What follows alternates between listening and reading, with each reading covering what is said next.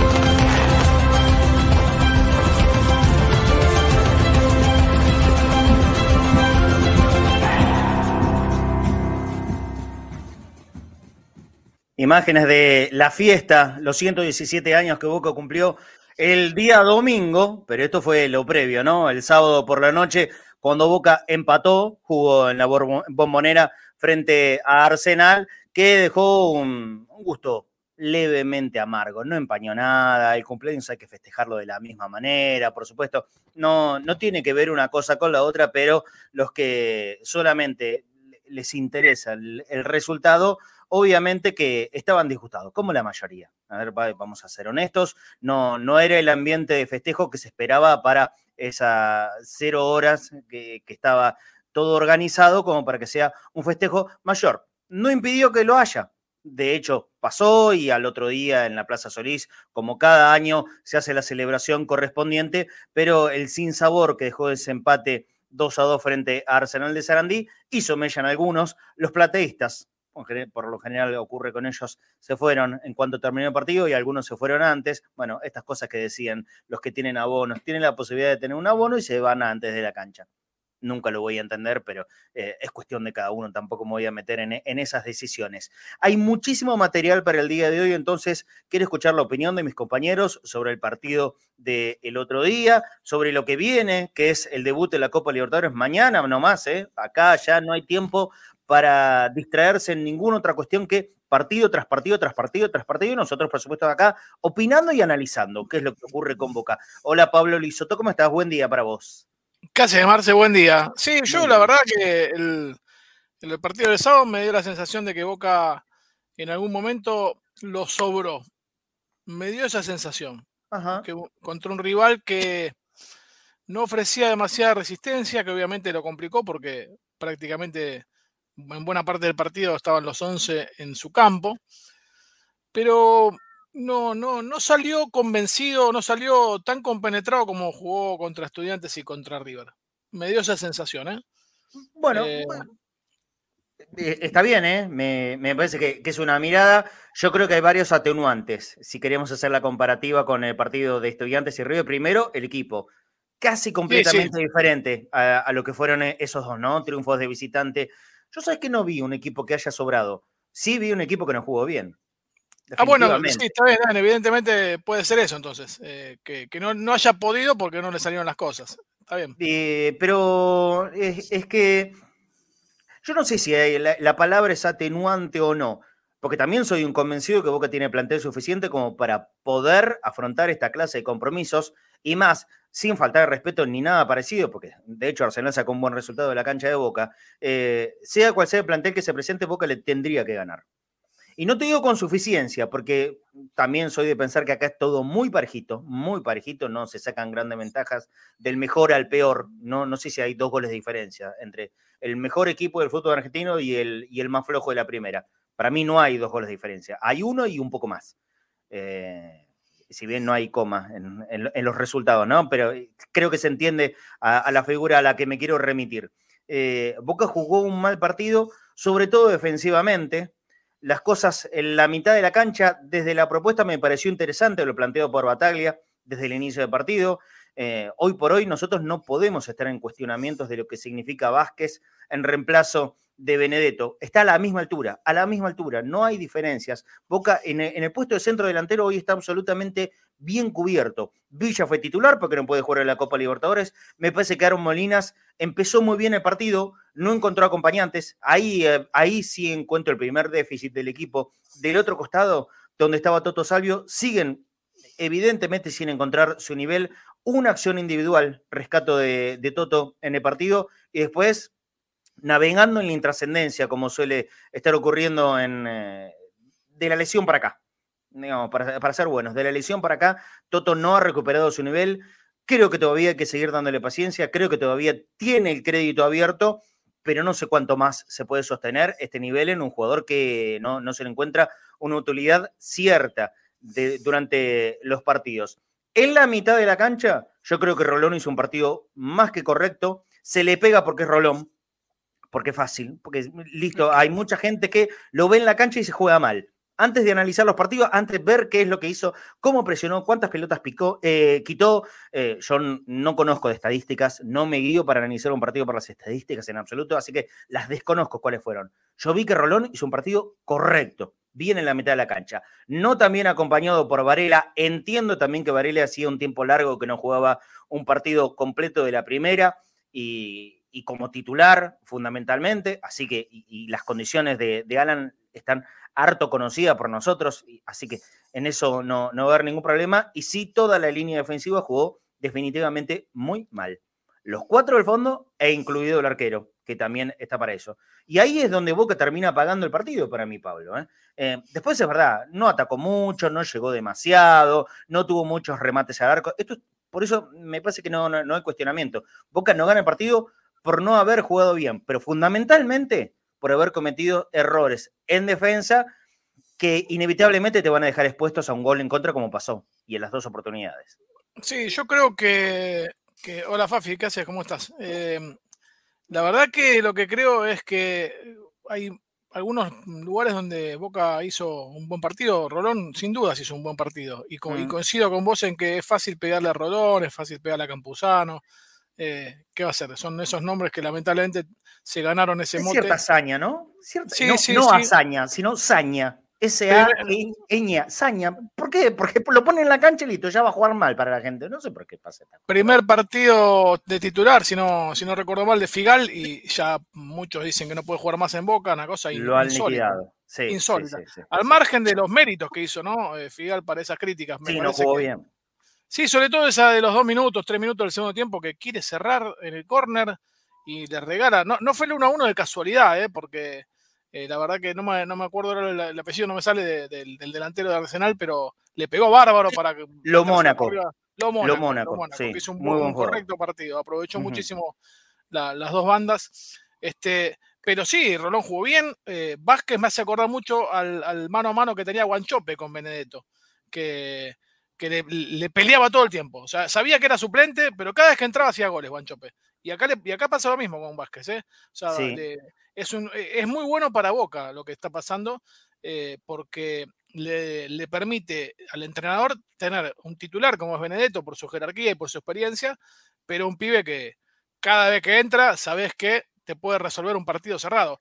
Y es, Es más, que- quería volver a, a- a- a lo que Sí. hablabas vos antes. Yo creo que eh, rivales como Estudiantes y River juegan de una manera y rivales como Arsenal complican más a Boca. Eh, porque se eh, meten atrás, porque juegan distinto. A Boca lo complica mucho más Arsenal que un River o un Estudiantes. Bueno, y dan- esto me parece que va mucho más en, en- en la línea de lo que me está mandando mensaje en este momento Dania Cornero, eh, que creo que vamos a coincidir todos con esto. A Boca le cuesta imponer, a Boca le cuesta hacerse dueño de los partidos. Y Ajá. cuando tiene la responsabilidad absoluta de eso, en la bombonera contra un rival menor como Arsenal, ahí es donde se ven las mayores deficiencias.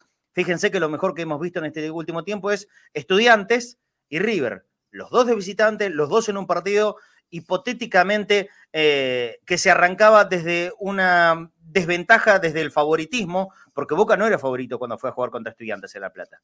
Y ahí sí, sin embargo, eh, me parece que estuvo lo más cercano al Boca que a todos nos gustaría ver. imponiendo condiciones, justamente, y después con River siendo parejo. Un primer tiempo en el que no, y un segundo, un segundo tiempo que sí, que se jugó a lo que quiso Boca, más allá de las llegadas de, de River en, en, aquel partido. Hola Fafi, ¿cómo estás? Buen día para vos.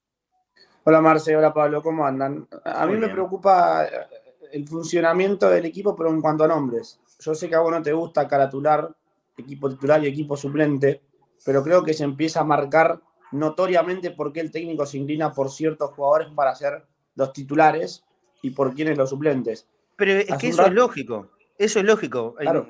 Completá, completá y ahora voy a dar mi idea, sí. No, eh, hace un rato Boca acaba de llegar a Seiza para, para, viajar hacia Cali. Hace un rato hablaba con alguien de, del cuerpo técnico de Sebastián Bataglia, uh -huh. eh, preguntándole yo si estaba confirmado que jugaba Changuito mañana. Eh, me dijo sí, pero si el sábado tenía un buen partido el Toto, el titular era él. Bueno, una nueva oportunidad quizás para él despreciar.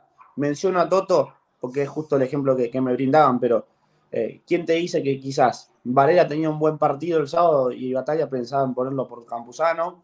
O, o empiezo a imaginarme así, sectores puntuales donde el equipo para el martes se siente quizás con muchas bajas, Izquierdos lesionado y suspendido, Rojo, Villa, el caso de Salvio justamente por eso mismo, eh, y son oportunidades que van pasando y que ciertos jugadores no van aprovechando las mismas, y que por eso después cuando el técnico se inclina por uno o por otro, hasta quizás no hay que sorprenderse, porque lo que ven ellos es oportunidades hay, pero no las saben aprovechar al máximo. Mira, eh, titulares y suplentes en todos los equipos hay, esto, esto es así. Eh, yo lo que creo, estoy convencido, y esto va más allá del análisis de un partido, es que no, no puede haber grandes diferencias cuando hay eh, nivel parejo de competencia. Y hoy por hoy, en ciertos puestos, no hay niveles parejos de competencia. Vamos al caso del Chelo Weigan, que el otro día no jugó bien. No jugó bien, jugó mal. Jugó mal contra Arsenal, jugó mal, eh, tiene responsabilidad como, como, por lo menos dos jugadores más en el gol de Arsenal, el, el, último empate, inmediatamente después del gol de Boca de penal. Después vamos a hacer alguna referencia al VAR también. ¿eh? Eh, el Chelo Weigan no jugó bien. Para por alguien puede dudar que el Chelo, cuando vuelva a restablecer en, en funciones de buen ritmo, va a estar para pelearle mano a mano a Advíncula? Yo creo que no. Hace cinco no, meses no dudar de eso. Es, es, más, es más. Él, él, hasta el momento de la lesión, la mayoría los, lo pedía, y lo pedíamos, me incluyo en esto, como titular a Chelito, por sobre Advíncula. Hoy el nivel de Advíncula me parece que no admite discusiones. Pero Para cuando se ponga bien, venía de cinco meses sin jugar Weigan. ¿Qué esperan? ¿Que la rompa desde el primer partido? Bueno, a veces puede pasar. Y cuando no ocurre, como pasó el otro día, bueno, va a pasar. Y así con cada uno de los nombres, ¿eh? no me voy a poner a detallar uno por uno. Sigo convencido que este plantel de Boca está en condiciones, no sé si de igualdad, exactamente lo mismo, que juegue uno, que juegue el otro. Obviamente que no, no da igual que esté Paul Fernández o no en el equipo y se ha mostrado, ¿no? En el rendimiento del otro día. Ahora, esto no significa que, con que Varela con ritmo no pueda llegar a ser un suplente más que interesante, más que potable para esta nueva versión de Paul Fernández. Y así con casi todos, ¿eh? Así con casi todos. Pero obviamente el caso de Salvio es el tal vez más bajo de nivel de, todo el plantel y que ha tenido oportunidades, sí, ha tenido oportunidades, pero sí nos tenemos entonces que volver atrás en esto que ya hace un par de semanas hemos, semanas hemos dicho. Eh, viene de una lesión grave, brava. Casi nueve meses sin jugar estuvo Toto, ¿no es cierto? ¿No me estoy equivocando sí, en el número? Y una Casi tercera lesión. Es un año, es un año futbolístico, siete meses, ¿no? entero. De, bueno, de febrero a septiembre, octubre, sí. sí, sí es casi un año meses. futbolístico entero. Es un, un, hombre ya de edad. Eh, no un veterano, pero es un tipo grande. De varias lesiones continuas. Y de la misma en su rodilla. La tercera que sufre. ¿No da para esperarlo un poquitito más? Yo creo que sí, que sí, porque si, si vos le das la confianza de darle la número 10, con todo lo que significa eso eh, para la historia de la camiseta número 10 de Boca, es porque confías en sus condiciones y le tenés una paciencia que tal vez no tenés a otro. Claro. Eh, y, y, esto no significa que sea que titular Buffy, indiscutido, ¿eh? Para nada, no, para nada. No, Yo digo, darle pero, confianza estando en el banco. Sí, igual te, te lo llevo a otro nombre que, que recién hablaba Fafi de los que tal vez desaprovecharon su oportunidad el sábado para jugar el miércoles. Para mí, Figal también perdió la posibilidad de ser titular bueno, de mañana. Eh, para mí, el partido de Figal lo sacó del, del, del debut de Copero. Sí, sí. Yo no, ¿Sabes qué me pareció lo de Figal? Eh, nervios o falta de confianza. Viste que se dice mucho en el fútbol, la primera pelota es, es, fundamental, es imprescindible. Bueno, una de las primeras pelotas que toca Figal en el partido es esa que va corriendo contra su propio arco y la hace estrellar en el palo.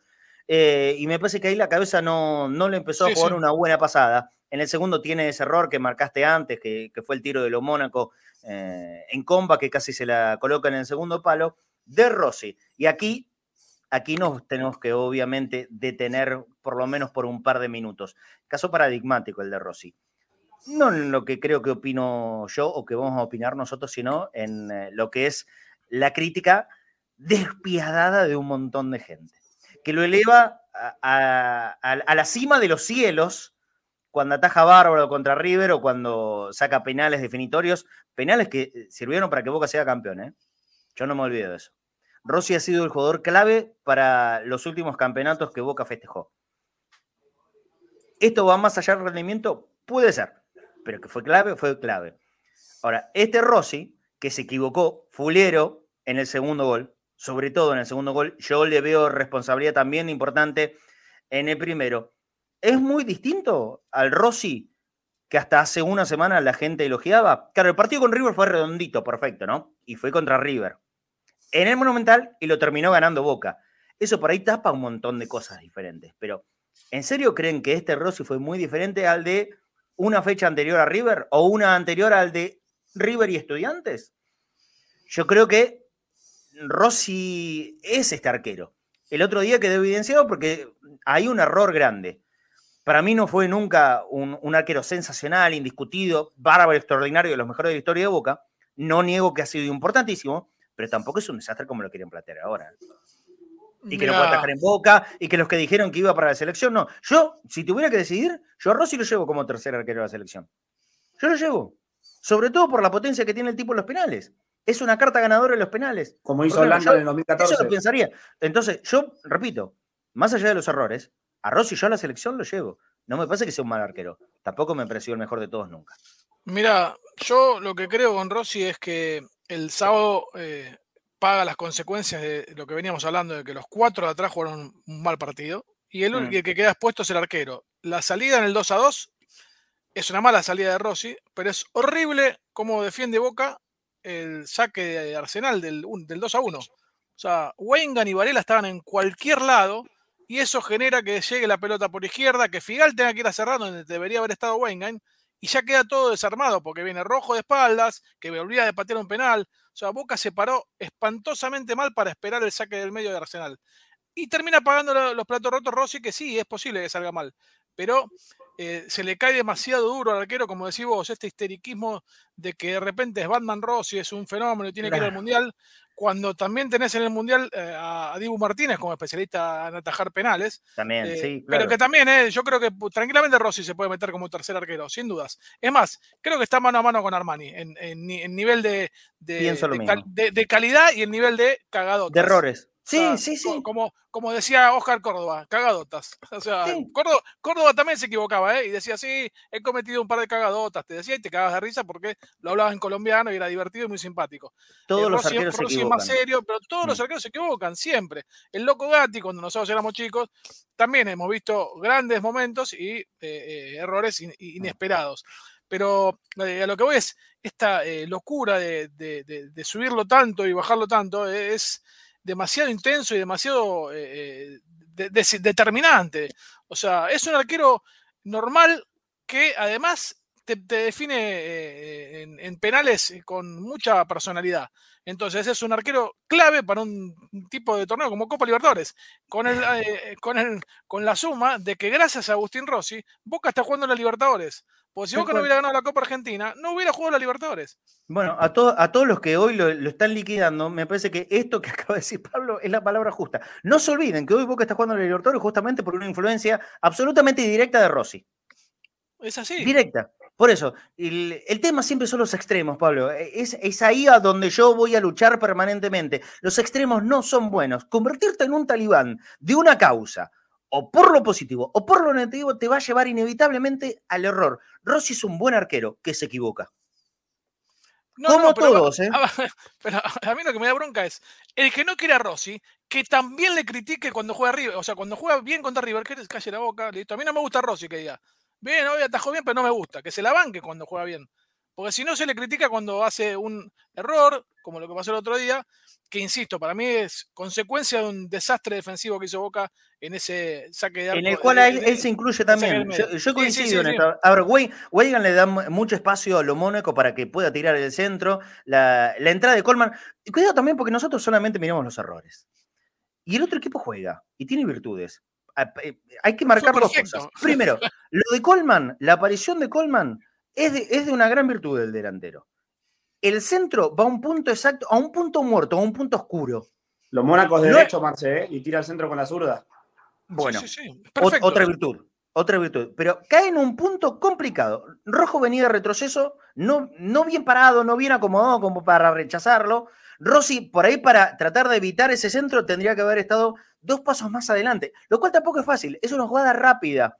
Eh, hoy, hoy le di un tweet que decía que tardó 14 segundos eh, Arsenal en meter el gol después de que el movimiento de la mitad de la cancha. Fue a penitas para atrás, después para el costado. Ahí en ese costado es donde Weigan, eh, digamos, le da un espacio. Tampoco lo puedo liquidar a Weigan, porque es, es un centro que se mete al área que parte de 25 metros, o, mejor dicho, 5 metros adelante de la mitad de la cancha. No es que a Weigan lo desbordaron, lo dejaron tirado. Mm salió de muy atrás el centro, pero listo, no estaba tan cerca. Si queremos encontrar errores, vamos a encontrar eh, mil errores en cada gol que haya en todos los partidos. Esto es así, pero digo, aparte de los errores, que coincido, hay error en la salida de Rossi, hay error de Rojo en el retroceso, hay, hay error de Weigan que no corta ese tiro del centro, hay vamos a encontrar errores en todos. También entendamos que hay una virtud, ¿eh? Hay una virtud. En el tipo que tiene un centro a un punto, realmente complicado de sacar y en la llegada por sorpresa de, por sorpresa de Coleman que cabeceó el gol eh, y era imposible. Es más, no sé si Rossi estando en la línea de arco le, iba a atajar igual a, ese cabezazo de Coleman. Eh, por eso, esas dos cosas. Eh, creo que ya está entrando Seba Rosa, que justamente nos va a ayudar a analizar estas cuestiones del partido y en un ratito nomás también vamos a tener a, Julito Pavoni ingresando en, en este programa. si ya lo tenemos a Seba, por favor, aprovechemos, porque estamos hablando de situaciones en especial del partido y está bueno poder analizarlo con él. Hola Seba, ¿cómo estás? Buen día para vos.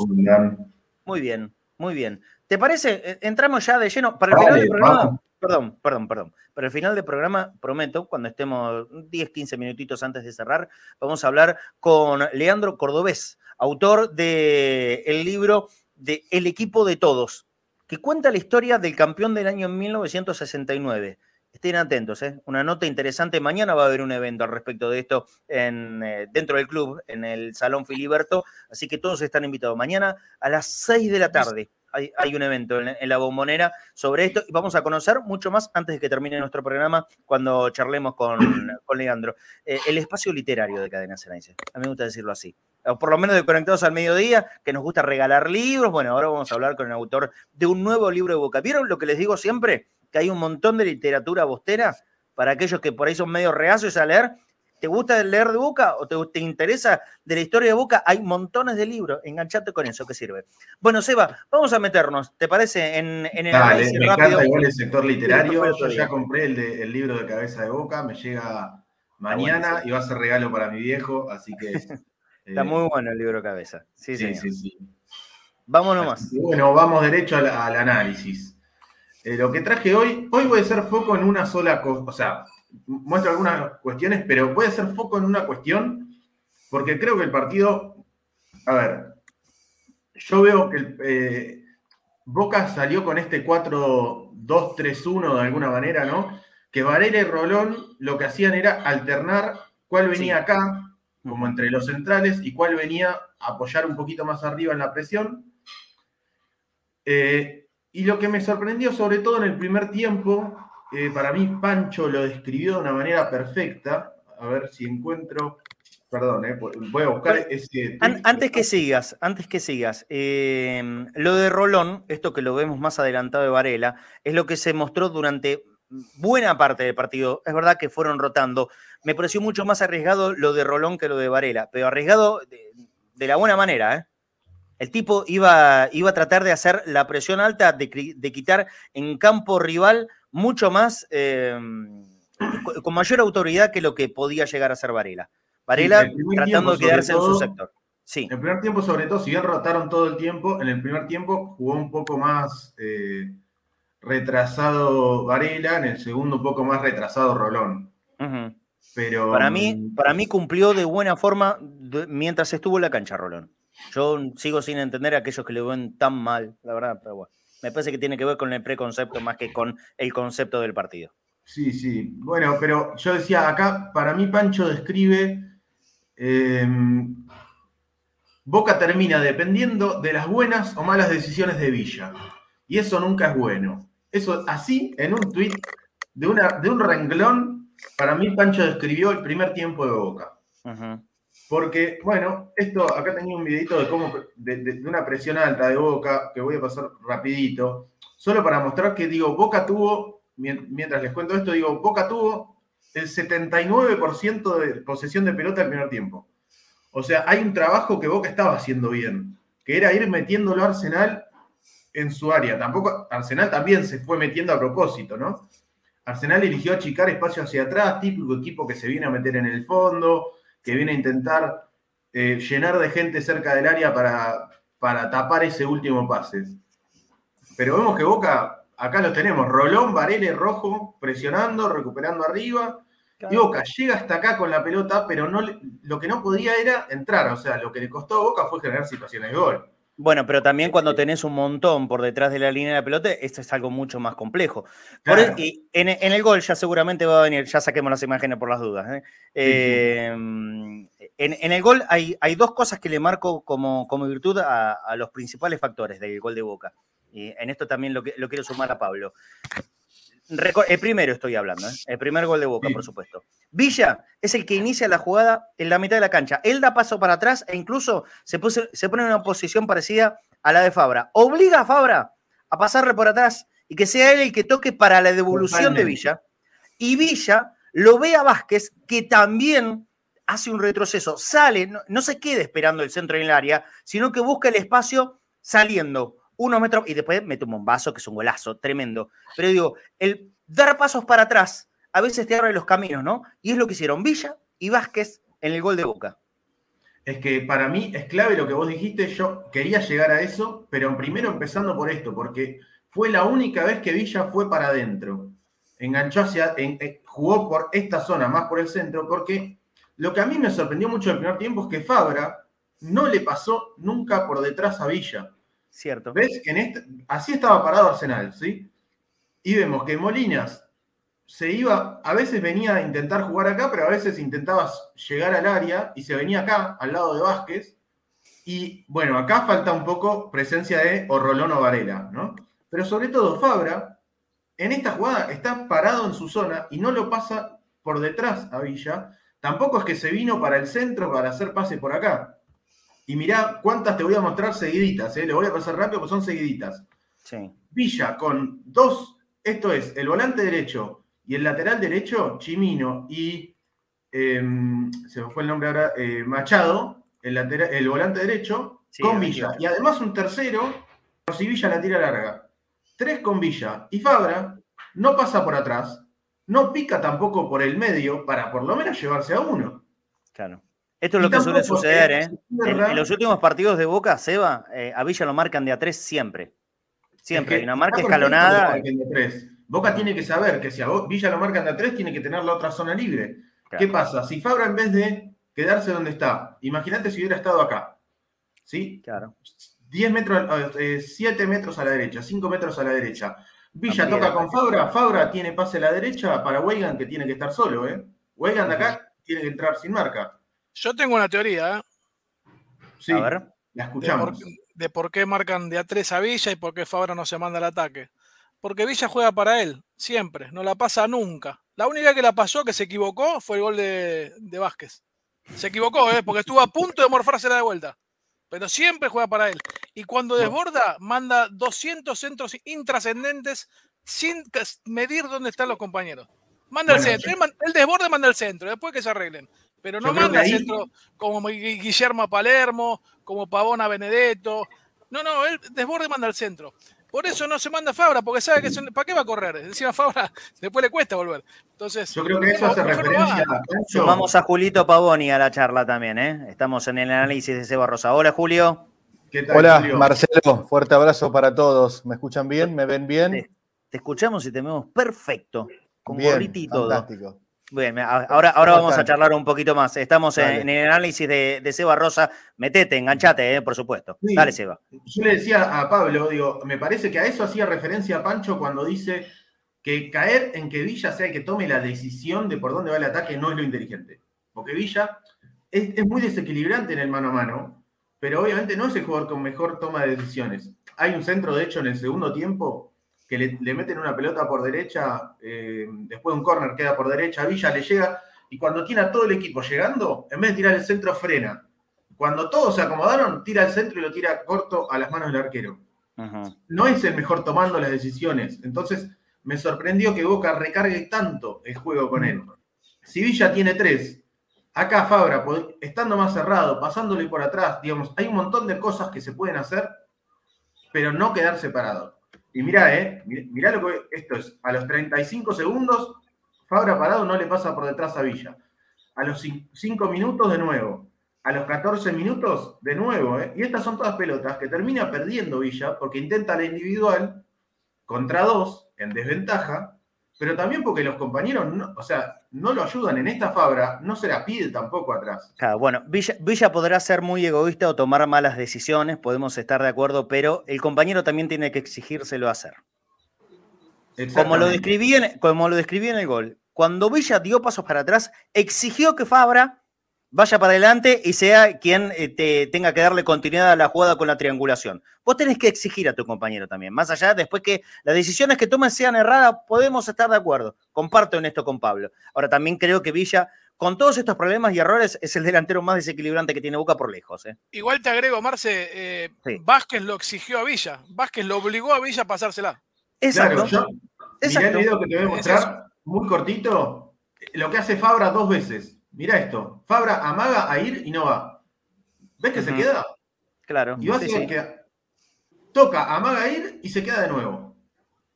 Claro, ¿por qué el no? juego de Boca era Esa es la pregunta, claro. ¿Por qué? Villa Bueno, era ahí viene la darse la triangulación. Villa Villa re- re- o sea, Boca jugó bien hasta esos últimos 30 metros. Y cuando llegaban esos últimos 30 metros, no puede quedar en Villa resolvé vos. ¿Sí? claro. No, es que se hace, muy, se hace muy repetitivo, reiterativo, muy, eh, muy fácil de identificar lo que hace Boca. Es bueno que haga, Bueno. que defina Villa. Entonces voy con tres a marcarlo a Villa. Ya está. Estamos, resuelto. estamos. Boca es repetitivo, pero me parece que eh, hay que volver a lo que decía al principio del programa. ¿Pero por qué? Porque tiene, tiene un sector, la saga de la derecha el otro día, que no funcionó para nada bien. Aunque Ah, sea cuando está víncula, cuando está víncula, eh, con, con limitaciones o con problemas, porque creo que Advíncula tendría que dar mucho más en ataque de lo que da. Hoy es mucho mejor marcando que yendo al ataque. El otro día, Weigan no jugó bien. Cuando Weigan está bien, tiene un tipo más de ataque ahí. Y sobre todo Salvio. Sobre todo Salvio. ¿Me dejan escuchar la opinión de, de Julito también? Ya lo vamos incorporando Obviamente. al programa. ¿Cómo, cómo lo has visto? Y, y esta parte que decimos. Yo creo que Villa sigue siendo el jugador más importante, con los problemas que tenga de decisiones, pero es el delantero más importante. Toto no funca. Toto sigue sin funcar, lamentablemente. Eh, eh, si en la previa de los partidos de Estudiantes River y este de Arsenal, es decir, al, al minuto o a los minutos de haber perdido con Huracán, probablemente en un partido eh, eh, muy malo que jugó Boca y en la semana más. eh, no me vengas a hablar de números, tuvo- ¿eh? No me hables de números. Pero pará, por eso te digo, me- Sí. primero me pongo en abogado defensor y después en fiscal. A ver. Como abogado, abogado defensor te digo, si después del partido con Huracán nos decían de 9 vas a sumar 7 y de esos 7 vas a ganar el Superclásico, eh, yo firmaba, Obvio. ¿sí? En los números. Ahora Sí. me pongo en fiscal. Yo creo que Boca se ha transformado en un club, en un, de un tiempo a esta parte, bastante eh, largo hacia atrás, que cualquiera sea el entrenador que lo dirija, Boca va a sumar todo el tiempo, porque tiene jugadores para hacerlo. A mí me parece que eh, una de las claves que pasó ayer es que faltó el mejor jugador que tiene Boca, que es Paul Fernández. Es el que hace jugar al equipo. Ahora nos metemos exigentes y decimos, bueno, con los jugadores que tiene Boca, ¿por qué juega tan mal? Bueno, eh, el entrenador debiera potenciar más jugadores, ¿sí? Porque uno dice, el- ¿para qué está el técnico? para potenciar futbolistas. Aquel que juega más o menos, el entrenador te lo hace jugar mejor. Los grandes entrenadores de Boca hicieron eso. Eh, después entramos en este juego. ¿Cuándo Boca jugó bien? ¿Y cuándo Boca jugó bien en el momento ese? Porque hoy es, más, es muy fácil decir el equipo de Falcioni, el equipo de Cheloto, pero en ese momento no decíamos que jugaba bien. O casi ninguno decía que jugaba, que jugaba bien. Muchas Cuando uno lo ve en retrospectiva, Mm, sí, dice, bueno, el equipo de Basile jugaba bien, el equipo de Cheloto algunos años jugó bien. eh, el de Falcioni campeón de Falcioni jugó muy bien. El Claro, pero campeón de Falcioni jugó muy Pero bien. hubo 50.000 personas que le dijeron chau. En Un ese año después cuando momento, salió- no, no, un año después cuando salió decimose- decimosexto del torneo, ¿eh? Claro. Falcioni no se fue campeón, se fue No, un año sí. después cuando salió decimosexto. Y ese equipo jugaba muy mal y que Pero había sido eliminado de la Sudamericana contra el bien, Independiente, el peor. Independiente de la historia. Son Sí, pero- normales. si Sí. ustedes van a YouTube, está el archivo. Peleas Sí. y peleas y peleas de Riquelme contra el periodismo. Si nosotros Ah, quedamos pero contra el primero. periodismo, no son 50.000 personas. No, no, no, es la pero cancha pará. de Boca, digo, eso. No, no, no, pero pará. El hincha en general no lo quería Falcioni. Hoy Eh, sí. creo, creo que fue más En reconocido momento cuando se no. fue que cuando estaba. Bueno, pero pará, sigo. Si nosotros somos tan malos siendo primero, ¿cómo serán los demás? Hoy Riquelme. Boca se plantea esta situación siendo puntero también. Para mí Boca no juega bien. Ahora, ¿cuándo jugó bien Boca? ¿Qué equipo En nos el- gustó de cómo jugó bien Boca? De los últimos lo que- tiempos, 2017. Y después, ¿cuál más? Basile. O sea que en 20 años, en 20 años, si querés del 2000 para acá, elegimos dos técnicos. Ah, bueno. Bueno, Le- pero, pero, me- pero si me No, juego con la no, memoria no, voy a perder siempre, pero no, No, yo no pero creo que Julio, eh, ¿eh? al margen de jugar bien o mal, no, pero al margen de jugar bien o mal, Julio, lo que vos, una palabra que vos decías, eh, Boca sigue sin lograr adueñarse los partidos. Al margen de si juega bien o mal. O sea, Sí. vos- Falcioni- el equipo de Falcioni tal vez jugaba feo, pero vos sabías que no le metían nunca un gol a Boca. Sí, Pero y en ese ganaba 1 a momento. 0, a lo mejor ganaba 1 a 0 Sí. siempre. Sí, está bien, pero bajo la sombra de Bianchi, que en ese momento quería. No quiero hacer historia. Pero, no, está bien, eh, a ah, Falcioni le jugó en contra el último semestre, jugó muy flojo Está ese bien, último semestre. Está bien, pero y se eh, la sombra de Bianchi y la lucidez del que puso el video despidiendo a Schiavi con un saludo de. Bianchi en una bombonera repleta, insólito. Pero era finalista bueno. de la Copa Libertadores y había Sí. sido campeón invicto. Después, obviamente, Correcto. tuvo un campeonato malo. Pero venía a ser. Bueno, pero no importa. Volviendo al equipo de Bataglia, ¿qué es lo que le falta a Bataglia? Bueno, a Bataglia le, le- le faltó el 5, que es el mejor jugador que tiene. Ujú. Es el mejor jugador que tiene. Después hay errores que yo no comprendo en ciertas categorías de jugadores. No, no entiendo cómo Rojo hizo lo que hizo, siendo un jugador como es. Bueno, adeñarse de los partidos, no tirarse tan atrás cuando marca el primer gol. Eh, qué sé yo, eh, es una prueba eh, ahora la Copa Libertadores de América para ver. Ahora vuelven los titulares, vuelve el equipo, con dos o tres, pero vuelve el equipo. En un momento Boca terminó jugando con todo, con Romero, con Villa, con Vázquez, con Benedetto. Entraron todos, no faltaba nadie de- de- del equipo, de, las figuras que tiene Boca. Eh, yo no- no quiero ser pesimista, pero eh, me cuesta lograr, o sea, yo creo que Bataglia va a sumar, va a sumar, va a ganar, va a ganar, va a ganar, pero me cuesta entender por qué debiera jugar mejor con los jugadores que tiene. Yo creo que eh, podría jugar mejor con lo que tiene si consolida una idea. En Pero la vos- idea consolidada en todo el plantel, Boca puede jugar mejor y aparte porque demostró que puede jugar mejor. Yo creo que el partido con estudiantes de los 90 minutos, 70 son muy buenos. 70 de los 90 son muy buenos contra estudiantes y el partido con River eh, tuvo momentos que a mí también me, me Bueno, agradó. me- me- Pero me ahí gustó. está, Marce. Sí. Ahí está, De Marcelo. lo más reciente, ¿eh? Sí, bueno, el fútbol argentino se ha convertido en que Boca y River ganan todo todo el tiempo. No importa cómo jueguen, van a ganar, porque arrasan. Arrasan Sí. y arrasan. Son, tienen jugadores y hoy hay cinco Claro. cambios y te meten cinco cambios y te cambiaron todo el equipo. Con Arsenal Boca puede ju- jugar 20 veces. Y si tiene que ganar el partido, lo va a ganar. Después va a ganar, va a perder, va a empatar, pero el- lo importante es que veamos al equipo de Bataglia en los partidos que lo tengamos que ver, que son ahora lo que arranca la Copa Libertadores de América. Siempre, ¿eh? Bueno, bueno, ac- acá yo me peleo con todo el mundo, siempre. A ver, Siempre. Sí, no, no, siempre. Todos los partidos de Boca son importantes. A mí nadie me va a convencer que los partidos de esta Copa de la Liga son menos importantes que los de la para primera vos es lo de la mismo Boca. Cali, para vos es Sí. lo mismo Boca Cali que Boca River. Sí. No, No, no. no, no, no, no, para, no, Ah. no, no, acá- no, no, es más importante Boca River que Boca Cali. Ah, Boca River por la Copa de la Liga es más importante que Boca Cali, que Boca Wolves Ready o que Boca entonces no Always todos los partidos son iguales. o que Boca con Inter. No, no, no. No, no, no. eh, Porque el discurso va que lo único que importa es la Copa Libertadores. Lo- No, no, no, a mí no. A mí no, ¿eh? A mí no me importa nada más que la Copa Libertadores. Yo creo que son tan importantes los, tor- los, los- los partidos Sí. de la Copa de la Liga como lo que vamos a jugar ahora en la Copa Libertadores. Son tan importantes. Sí. Ahora, con esto no quiero decir que haya que jugar con el mismo equipo, ¿eh? Sí, pero te yo sé que hoy no, hoy no Para- da el mismo, Sí, el mismo plantel para afrontar los dos. No, Viendo no el puede. nivel del fútbol argentino, Marcelo, clasifican cuatro. Sí. Si vos quedás afuera de esos cuatro, tiene que ser un escándalo. O sea, te- te- tiene que ser, tiene que. eh, es, es imposible que Sí, en el Mirá que hoy, todo- mirá que River diferencia afuera de de los primeros puntos. cuatro. Hay, Sí, hay pero- dos puntos. Menos de un partido, vos perdés un partido y quedaste afuera. Ganaste vos dos y, jugó y sos puntero. pero ya se jugó la mitad del campeonato. Sí, Ya se jugó la mitad, son 14 fechas. sí. ¿sí? Ya se jugó la mitad. O sea, falta muy poquito. De, tiene que ser un, los rivales son muy malos. La verdad hay que decirlo. En El más flojo de todos los rivales que debía por delante era Arsenal, en cancha de Boca, y no pudo ganarle. Eh, No, Barraca pero- Central también. va, tenés un montón, Marce. Tenés un montón. Lo que yo te digo es que Boca y River Barraca ganó más no- que Arsenal, ¿eh? Sí. van camino a adueñarse de todo el fútbol. Está claro, porque si no, no, no, los últimos campeones fueron ellos. Por algo. Es el es. modelo, el modelo europeo. Sí. Eh, Ah, y más pues- con los cinco cambios. ¿Vos viste los cinco cambios que entraron en Boca y los cinco cambios que entraron en Arsenal? sí, y así te lo puedo decir en cualquier equipo, ¿eh? est- Esto va a ser así. Ahora, Sí, los pero que resultados veces Arsenal terminó, diferente. terminó empatando el partido. Mira, yo quiero. Pero eh, hay- por defecto hay- de Boca. Dale. Yo quiero, No por quiero virtud del preguntarle rival. una cosa eh, a, Seba Rosa. Ahora vamos a seguir viendo alguna imagen más, eh, si la tenemos. Pero hay una pregunta que es recurrente. A mí, de tan, de tan repetido, me fastidia. Aparte, porque no la entiendo. Y, nadie la explica nunca. La pregunta que es: ¿a qué juega y a qué juega Boca?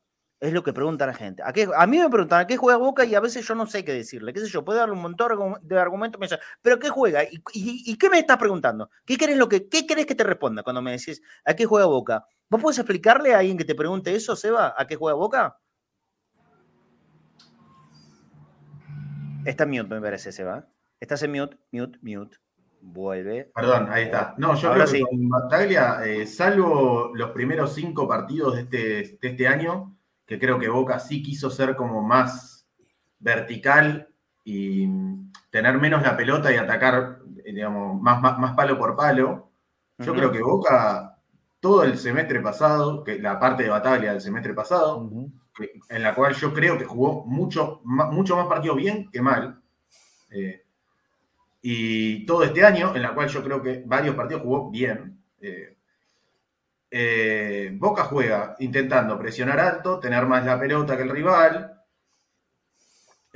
intenta generar, ga- ganar un poco la espalda de los rivales. Intenta generar eh, el desequilibrio de Villa por los costados. Me parece que esas son como ideas fuertes de lo que, de lo que intenta hacer Boca. Por ahí ¿Y esto se parece- explica poco o se explica mal? Porque la gente permanentemente va con esta pregunta, ¿eh? Creo que todo- todos lo, lo sufrimos de alguna manera. ¿A qué juega Boca? ¿A qué juega Boca? Y qué sé yo, yo te puedo decir todo esto que te dice Sebastián, pero, pero me parece que la gente Marce, intenta otra respuesta. ¿Sabes qué es lo que creo en realidad? Que a la gente no le importa cómo juega Boca. A la gente le importa cuando Boca no gana. Históricamente se hizo esa pregunta el hincha. Sí, sí, y para Y todos. Siempre, siempre. Y, y sabes que históricamente creo que es una pregunta vacía. Perdón, ¿eh? No, no, no me quiero elevar a, a nada, porque yo no me, no me siento por encima de nadie analizando fútbol. Por abajo tampoco. Yo te, yo te puedo decir cuál es el Pero fútbol me que le gusta a Bataglia. no, no, me- no dice nada esa pregunta. El fútbol que le gusta nada, a Bataglia son, eh, eh, son cuatro defensores, tres mediocampistas. Uno bien identificó por la izquierda, otro por la derecha. Viene a la escuela que jugó él. Un enganche y dos puntas. Esa es la escuela que quiere Bataglia. Bueno, Ese es el entonces fútbol no que es tan. quiere él. Claro, pero a, vos te pasará, Julio. En, en tu programa preguntarán también, ¿o no? ¿A qué juega Boca, Julito? Responde, de- decime, ¿a qué juega Boca? ¿No te pasa? Sí, sí. Perdón, bueno, pero lo- no queda claro contra, justamente en el partido contra Arsenal, queda claro que, a que- digo, Boca presionó alto, tuvo mucho más la pelota que el rival, ¿sí? Eh, logró, y eso que ni siquiera jugó 4-3-1-2, ¿eh? jugó 4-2-3-1, porque a veces puede cambiar un poco, pero la base de la idea, más allá de, de- de los sistemas de números, la base de la idea de generar presión alta, salida por abajo, tener mala pelota, intentar desbordar y llegar y llegar con gente al área, esas características las, son las que intenta siempre, incluso Bueno. cuando cambia el- un poquito Eso el, fin- eso el sábado no lo hizo. No le salió, pero ¿qué es lo que vos decís? ¿Qué quiere hacer? Quiere hacer eso. ¿Qué es lo que no le salió para mí? Lo último, que es llegar, con- llegar claro al área. Pero la pelota la tuvo, la presión la logró, la salida la tuvo clara, porque no perdió pelotas. Díganme cuántas pelotas perdió Boca en salida. No, Ninguna. no, no. No, no, no. Entonces Boca puso muy fácil a Arsenal en los últimos 30 metros y le costó romper ese bloque de los últimos 30 metros. Igual a mí lo En donde me- había 10 jugadores de Arsenal, ¿eh? Igual a mí lo que En los más me últimos 30 preocupa- metros había 10 jugadores de Arsenal. Y esto no Es es una crítica o un reproche Boca Arsenal, porque es dos goles. A mí lo que más Sí. me preocupó el otro día no es que, que a Boca le haya costado eso, porque a veces cuando se te meten atrás, vos sabés que 5 o 6 situaciones de gol en la bombonera, por insistencia mínimo, generás. Y Boca la generó y metió dos. El problema fue que se haya mandado dos cagadas tan grandes en el fondo, digamos. Está Porque bueno el debate. ¿eh? tres veces por, Sí. tres, por tres errores tontos. Eh, Mira, al margen de la cantidad de veces que le llegan a Boca, Boca hasta ahora jugó nueve partidos y recibió nueve goles. ¿tá? claro, Entonces, no es convierte en el evidente- fondo. Claro, y entonces todo lo que se le criticaba a otros técnicos, que a mí tal vez no me gustan, ¿eh? como pasó con Russo, que era eh, muy ultra defensivo, en su momento con Alfaro, e incluso veníamos hablando antes con Falcioni, si vamos a la prehistoria, pero vos tenés que tener la defensa sólida porque en la Libertadores te quedás afuera si, te re- si recibís tantos goles. Ujú. Podés irte afuera por diferencia de gol. eh, eh, eh, tenés que tener mucha solidez en la línea de fondo. Y no es un tema de arquero, es un tema de los cinco o de los tres, ese triángulo es la saga y el arquero. Eh, porque si no te. eh, o sea, todo lo bueno que hagas en ofensiva, si te llegan poco y te convierten mucho, porque Arsenal le llegó poco el otro día, eh, eh, es, es un problema. Es un problema. acuerdo. Sí, A pero Boca le falta el equilibrio. Po- ¿Podemos con- congeniar entre todos que a Boca le falta, le falta equilibrio esto? Porque hoy Boca gol tiene. No sé si es equilibrio, porque si, si vos me decís que a Boca le llegaron. O sea, si Arsenal hubiese planteado un partido en el que planteado, parado en el fondo de contragolpe le llega ocho veces eh, y le encontró lugares que, que Boca estaba muy mal parado, lo agarraron mal parado, y le generaron ocho situaciones, le hicieron dos goles, bueno, tiene que corregir que está mal parado. Pero el gol, ¿Quién? el segundo gol, es evidente Sí. que no es un error solo de estar mal parado, hay un error mucho más de desconcentración porque Weigand cambia mal la marca con. O sea, se mete hacia adentro y cuando cambia la marca con Varela, no sale a la derecha. Está bien. Pero porque el 4 salga tarde, salga un poco mal, no te puede quedar tan mal parado el fondo. Digamos, hay un error desde la presión. Hay un error de Weigand, hay un error de Figal, un error de Rojo, un error de Rossi. Digo, hay un error general de mucha desconcentración. Y en el No primer podés, gol- no podés sacar del medio mal parado. No puedes sacar al rival mal parado para Claro, hacer un y gol. en el primer gol, mirá, voy a, voy a pasar. Esta imagen es del previo al primer gol.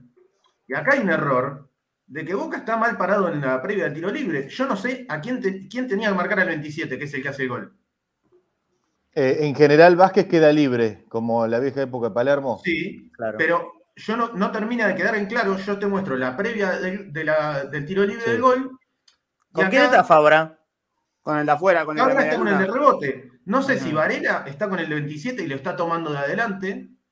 Pero igual acá Vázquez está con uno. Rojo está con un. O sea, ¿quién es el que está sobrando? Si está sobrando Figal, no termina de quedar claro acá cómo ver, está parado ah, Boca.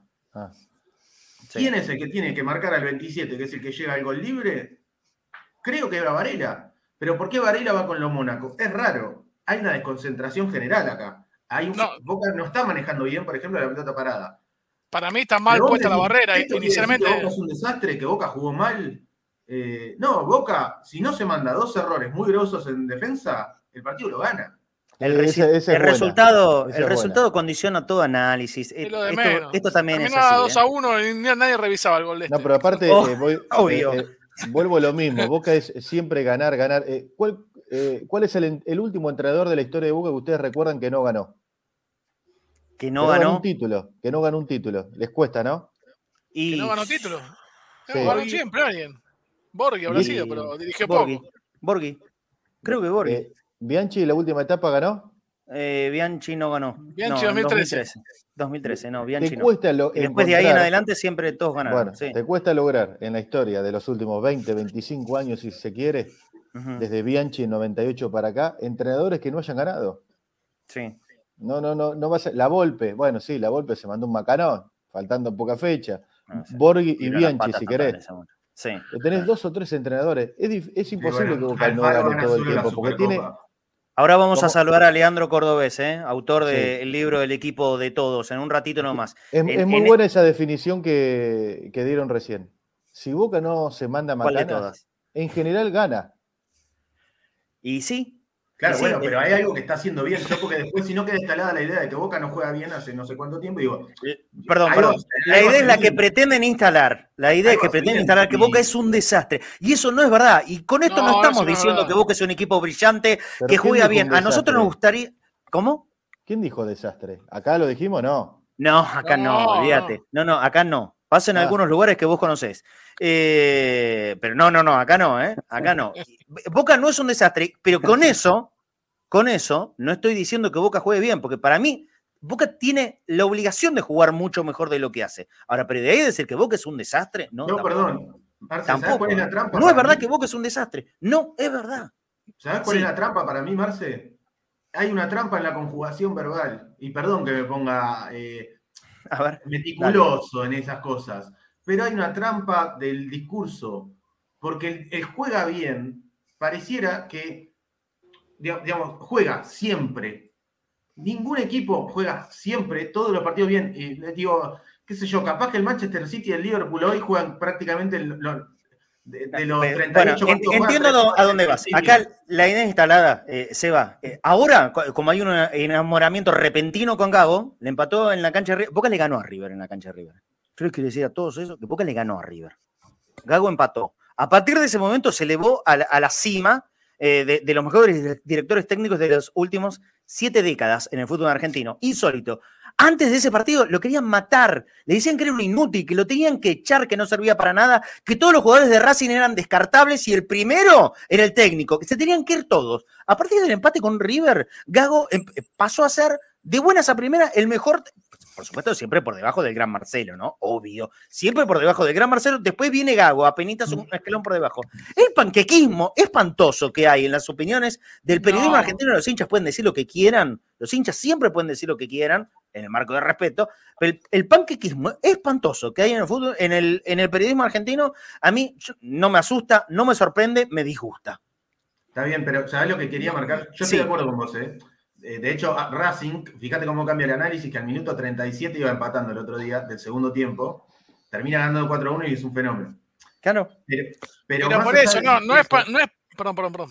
Perdón, no, que a eso iba con lo de ju- jugar o jugó. Digo, me parece a veces nos, de- nos, des- nos centramos mucho en la pregunta de juega bien, como si pudiéramos decir si algo pasa siempre y todo el tiempo. El preconcepto. Como, como si, en vez de decir jugó bien y analizar procesos y analizar un partido, cinco partidos, diez partidos, y analizar lo que ya pasó, lo que pasó de hecho, y no lo que suponemos en, como en abstracto, que juega bien.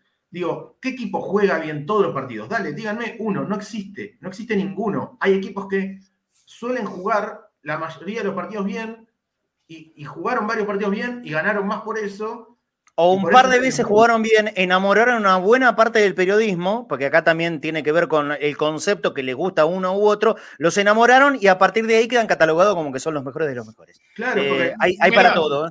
hay para todo. todo. Ya me despido con esto, digo, porque, Sí, porque saben que, perdón, porque le avisé hoy a Marce y me tenía que ir sí, aparte tenemos. una reunión de trabajo. Y digo, Epa. no, no por comparar, siempre digo, vos comparaste hoy con Racing, con- podemos comparar con River, digo, son los equipos a los que les exige, se les exige como a Boca. River contra Boca jugó mal, por ejemplo, ¿sí? Y nadie, digamos, no estamos planteando si River juega mal. River contra Unión jugó mal. Y no estamos planteando si River juega mal. Se plantea River juega bien. Como que hay una idea instalada de que es- Contra defensa también, Seba. así, salvo las excepciones. Y Boca pareciera que siempre juega mal, salvo las excepciones. Lo, lo que termina pasando es que nosotros perdimos un, punto- una- un partido menos que ellos. O sea, Boca perdió uno solo, River perdió dos, pero hay una idea instalada, ¿no? Claro. Pero este es el truco, el juega. En, en vez de decir, en vez de analizar si este, este partido jugó bien, jugó mejor que el rival, ¿qué, qué hizo bien? O sea, pareciera que además jugar bien es una sola cosa. En vez de decir, hace algunas cosas bien y hace otras mal. Todos los equipos hacen algunas cosas bien y otras mal. Sí. En vez de plantear qué hizo bien y qué hizo mal, es juega bien o juega mal. Ese es el truco ¿Sabes a por qué? del cual nos engañan con el que no estamos a la altura. ¿Sabes por qué pasa eso? Porque les cuesta muchísimo o son incapaces de entrar al pormenor de las razones, de las explicaciones. Lo que vos sabés hacer mejor que nadie, junto con Pancho. Seba, te libero porque sé, que tenés que, rajar. Nos vamos a encontrar esta semana, ¿eh? Nos vamos a encontrar esta semana porque tenemos que hablar de partido en Cali, por supuesto. Eh, Pablo también, te despido porque sé que tenés No, no, no, no, todavía, todavía no. Ah. Te quería agregar que eh, me parece, porque incluso lo, lo hablé con que otro protagonista. El otro día tuve la suerte de hablar con Omar de Felipe, un fenómeno, la verdad. Este, y, el, y justamente me decía esto, que el análisis periodístico del fútbol, más allá de si hay intereses o no, es malísimo, porque la gran mayoría de los que opinan sobre fútbol hablan sobre el resultado. Entonces, si ganan, es bueno. Si Gago pierde, es malo. Y no está bien eso, porque Gago hace un año que empezó como entrenador y juega siempre lo mismo, perdió 10 partidos seguidos con Aldo Civi, jugando lo mismo, y ahora le tocó ganar 3 Mm. partidos, empatarle a River con un lindo, par- un lindo juego, y de a poquito está encontrando un funcionamiento que lo está acompañando con resultados. Pero a lo mejor la semana que viene empieza a perder o juega, o juega esta semana por la Copa y, Y te cuento algo, 5 a te 0. cuento algo, Pablo. O sea, el día que pierda, el día que pierda, que probablemente Gago pierda, bueno, qué sé yo, no sé. Si pierde alguno de los partidos que sean decisivos, estos de eliminación, en este campeonato, lo van a matar. Pero por eso, entonces, Lo van a matar. O sea, no, no vas a analizar. eh, la verdad que River jugó bien contra Boca el primer tiempo de esta franja. No, perdió, ya está, no sirve. Dale, Julio, y quiero presentar a Leandro. No, Dale a, nomás. a mí lo que me pasa es que no entro en la batalla de que eh, de esto de los medios periodísticos, porque obviamente la historia de Boca tiene que ver con los medios criticando a Boca, porque bueno, Boca al ser el equipo más popular y de mayor importancia eh, en la Argentina, es natural que se le pegue como se le pega ayer, hoy y mañana también le va a pasar, sea o no sea campeón. Y si es campeón también le van a encontrar alguna vuelta. Eh, Pero volviendo al tema, a mí lo que me pasa con Boca en esta etapa, eh, en la inmediatez, es que yo voy a los partidos y estoy los 90 minutos nervioso para saber cómo va a terminar el resultado. Sí, Y sí. nunca, Uno nunca no tiene de- certezas, eso es verdad. claro, porque le cuesta sostener el resultado en ventaja. Fíjate que en la cancha de Boca lo tuvo dos veces eh, y se lo empataron 2 a 2. Después se juega bien, se juega mal, ya es una, una pelea eh, más mediática y yo creo que la gente se va dando cuenta. Eh, pa- para quién tira uno, para quién tira otro y demás.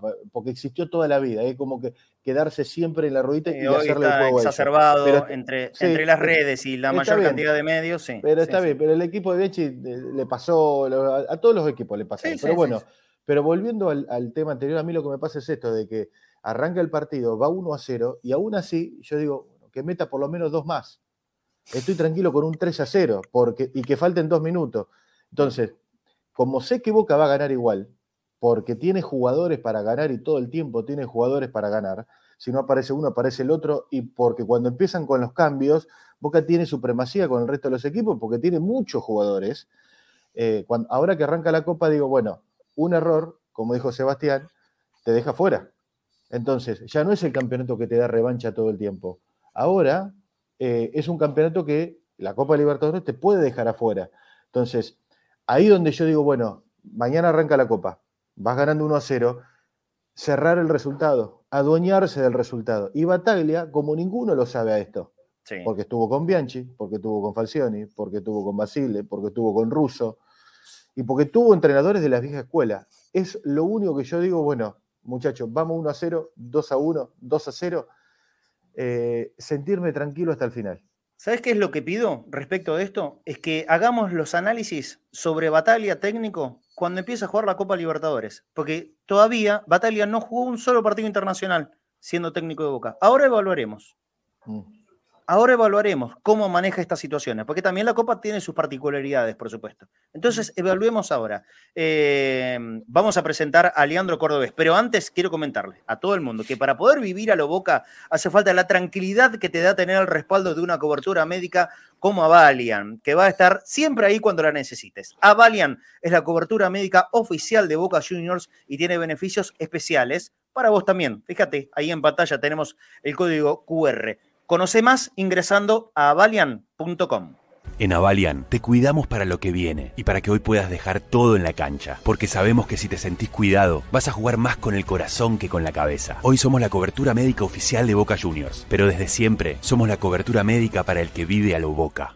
Cremoso, el popular, en la cuenta de Instagram de los amigos que siempre nos entregan y nos dan la posibilidad de comer el queso más rico, de gustar la variedad en cantidad y calidad la que quieras. ¿eh? Cremoso, el popular, la variedad del cremoso, por supuesto, el queso mozzarella, que es la reina del oeste, el cheddar, el barra, todo lo que quieras conocer sobre Cremoso el Popular ingresando en su cuenta de Instagram, que es justamente arroba Cremoso el Popular, y si no, comunicándote al número de teléfono 113 263 6713. Repito, también para minoristas, para minoristas, mayoristas, distribuidores, fiambrerías y también si vos querés ser un revendedor más del Popular, comunicate con ellos. 113 263 6713, porque con el popular la calidad se impone. Muy bien, las 2 de la tarde, se nos fue el programa, pero no importa, vamos a estirarlo lo necesario como para saludar y que nos cuente Leandro Cordobés, que es autor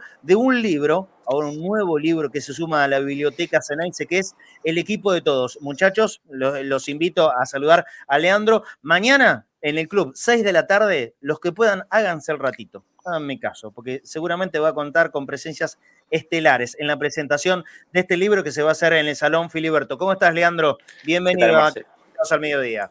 ¿Qué tal, Marcelo? Un gusto. Un saludo para todos los muchachos. Un placer. ¿Estoy pronunciando bien tu apellido? Sí, sí.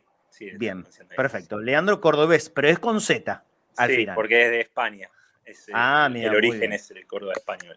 Contanos de qué se trata el equipo de todos, el campeón del 69. Sí, viene bien el, debate que estaban teniendo recién, porque una de las, de las cosas que, caracteriza, que caracteriza a este equipo en el imaginario popular o en la gente que lo recuerda es uno de los equipos de Boca que mejor juega el fútbol o el equipo de Boca que mejor juega el fútbol.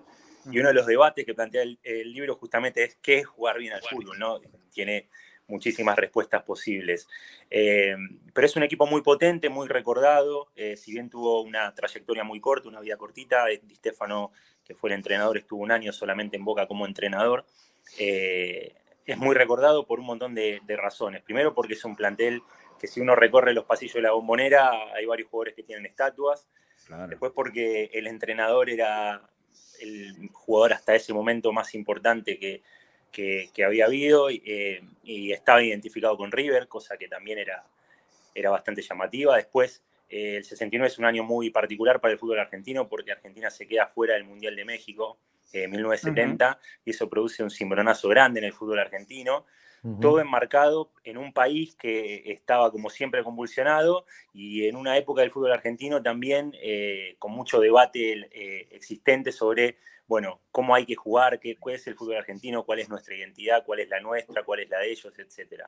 Aparece este equipo de Di Stefano, eh, un Boca que venía de, algunos años irregulares, y otra característica más, y me parece también una de las más importantes, el sentido de pertenencia, porque la mayoría de los jugadores este, estaban formados en Boca, venían de, la escuela de, de la Candela. Entonces se produce como un combo muy especial que hace que ese campeón del Nacional 69, que había salido campeón en la primera mitad del año de la, de la primer Copa de Argentina, antecesora de la Copa Argentina actual, pero no la misma, eh, sea tan recordado, ¿no?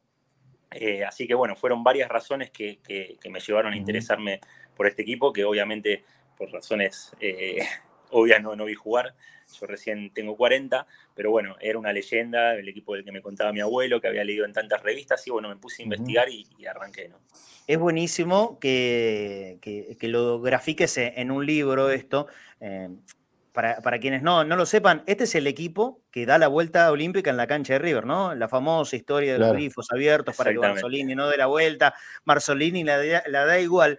Eh, yo quiero centrarme sobre un personaje fundamental de este equipo, que es el técnico es eh, Alfredo Di Stefano, eh, de, la mayor gloria conseguida con el Real Madrid. Es verdad, salido o surgido a la popularidad acá en River, se fue muy joven en España también, ¿eh? no es que tenía tanta identificación con River, pero la, realidad es que, es que salió de, desde ahí. Ahora viene, viene a Boca y lo revoluciona. El primer gran cambio, y vos contame más detalles de esto, por supuesto, sin espolear el, libro ni nada parecido, es elegir sacar a Ratín, pero para poner ni más ni menos que al tipo que le termina dando los dos goles fundamentales en el Monumental.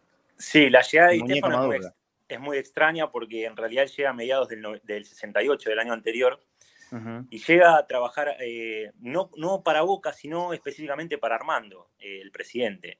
Es una situación súper extraña. Imagínense que. Messi se retire a, mi- a fin de año y el año que viene a Meal lo llame y le diga, mira, Lionel, vas a ser mi secretario, eh, vas a buscar jugadores y vas a armar el torneo de verano del año que viene, porque básicamente las funciones que le pidió Armando fueron esas.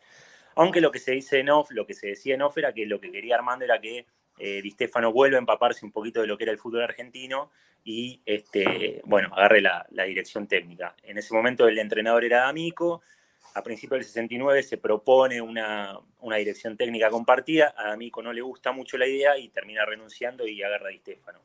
Toda la primera parte del año, lo que sería el metropolitano, eh, es un poquito la transición, ¿no? Cómo Di Stefano logra eh, plasmar la idea que él eh, decía que, que tenía para sus equipos, que era una idea que tenía una pata en Barracas y una pata en Europa, digamos. En ese momento la discusión era, como decía antes, ¿cuál es la nuestra? ¿Cómo debemos jugar? El fracaso en el Mundial 58 había hecho que la Argentina eh, retroceda, digamos, y empiece a mirar el arco para atrás y a poner eh, el arco propio, perdón, y a poner énfasis en, en- en la preparación física o en la teoría del fútbol.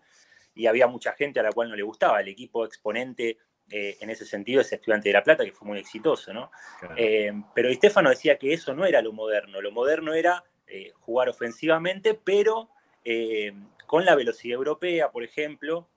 Eh, él, él insiste todo el tiempo que los argentinos son más talentosos que inclusive que los brasileros, pero que tienen una forma de jugar, digamos, que ya eh, había quedado atrás en el tiempo. Entonces, toda esa primera parte del año es una especie de transición, y como decías vos, una figura súper importante como Ratín, eh, tenía un estilo que estaba más relacionado con el antiguo fútbol argentino, ese cinco plantado, patrón, caudillo, eh, pero Di Stefano quería otra cosa de la mitad de cancha de Boca. Eh, y bueno, se dan, una serie, dos circunstancias eh, particulares. Primero, una expulsión de Ratín, que le merece una suspensión de larga data, y después una, una lesión cuando estaba con la selección. Hay, hay versiones encontradas de si es verdadera idea de Di Stefano poder poner a Madurga de 5 o hay una sugerencia este, de, alguna, de algunos del Consejo de Fútbol que también existía Mirá. en aquella época. Este, No es de ahora, ¿eh? no es de ahora. Y la cantidad de cosas. Ya estaba Riquelme con el mate. Era el consejo de la- de la- del, del automotor, porque se reunía en Claro. el- en el. Eh, la cantidad de cosas que, que me encontré en la investigación, que digo, esto es igual que ahora, no se puede creer, pasaron más ¿Viste? de 50 años y hay tantas cosas del fútbol, Es así. así como han cambiado un montón desde la reglamentación, por ejemplo, no, sé, no se podían hacer cambios después del entretiempo, no se podían hacer cambios en esa época. Ahora, minutos, Leandro, tiempos, sí. Perdón que te interrumpa, Sí, porque hay- una historia que cuentan que en realidad siempre te dicen, bueno, que el sucesor de Ratín fue el muñeco de Madurga, Sí. eh, un mediocampista que para la época era un adelantado. Pero hay otros que te dicen que en realidad el que lo reemplaza es, Orlando y que Madurga en realidad jugaba más adelantado. Sí. ¿El Sí. 5 de Boca de ese equipo del 69 quién era? ¿Era Orlando lo- o era Madurga? En lo que es las funciones de número 5 que nosotros tenemos más eh, interiorizadas, era Orlando Medina, que jugaba con la número 10 a- en la espalda. Pero era el que cumplía más la función de- de- del número 5, era por ahí un poquito más de contención, el que hacía los relevos, estaba un poquito por todos lados. El muñeco enseguida recibía la pelota y lo que hacía era descargar y, y subir. Claro, porque la historia marca que el reemplazante del muñeco es él. Sí. Eh, sí, sí. La función de- es, es un 5 medio raro. Yo la primera pregunta que le hice a Madurga cuando hablé, De tuve la perdón. suerte de entrevistar a varios jugadores, yo le dije, muñeco, eh, si yo te, te tengo que preguntar, si vos te vas a probar ahora y el técnico te pregunta de, te pregunta de qué juega Madurga, ¿qué le contestás? Este, Claro. Porque él, él era, era cinco, pero había jugado en boca de puntero y era como una especie de interior derecho de aquellas viejas formaciones este, de aquella época, había pasado por todos los puestos. Pero a la mitad de la cancha él me decía que le servía para ver el partido un poquito más de frente eh, y bueno, poder distribuir la pelota. La mitad de cancha de Boca era básicamente recibir y tocar y para las puntas, sobre todo para Novelo, que bajaba un poquito a enganchar y después salir disparado para arriba. Era un equipo, en ese sentido, súper moderno, digamos, ¿no? Que muchos jugadores eh, me decían, ¿y cómo jugábamos nosotros? Y por ahí me nombraban equipos de ahora, me nombraban el Liverpool, me nombraban eh, equipos más modernos. Esa era la modernidad que buscaba Di Stefano, ¿no? Eh, la modernidad de, bueno, vamos a cuidar el cero, laboratorio, a ver qué podemos hacer, etc. Es un debate que se dio en esa época y es una de las, de las, de las hipótesis que atraviesa el libro. La otra es cuán atípico es ese Boca dentro de la historia de Boca, ¿no? Que esa es otra discusión que, que a mí me gustó dar y que me gusta dar, ¿no? Porque, ¿Y por qué, Leandro, eh, elegís que se Sí. llame el equipo de todos? eh, porque ahí sí aparece algo atípico, que es que es un Boca que tiene el reconocimiento de Sí, casi no todo tiene el argentino. Eh, vos hablás Bueno, con tanto es así que hasta en, en aquel momento, en aquel partido en el Monumental, fueron aplaudidos por los hinchas Exacto. de River que se quedaron, ¿no? Eso, eso, esa es la versión oficial. Un dirigente de River dice que en realidad los que aplaudían eran plateístas que estaban ahí, pero que eran en realidad hinchas de boca, en una época que se podía Ah. compartir la platea. Pero eh, Eso, eso lo dijo él.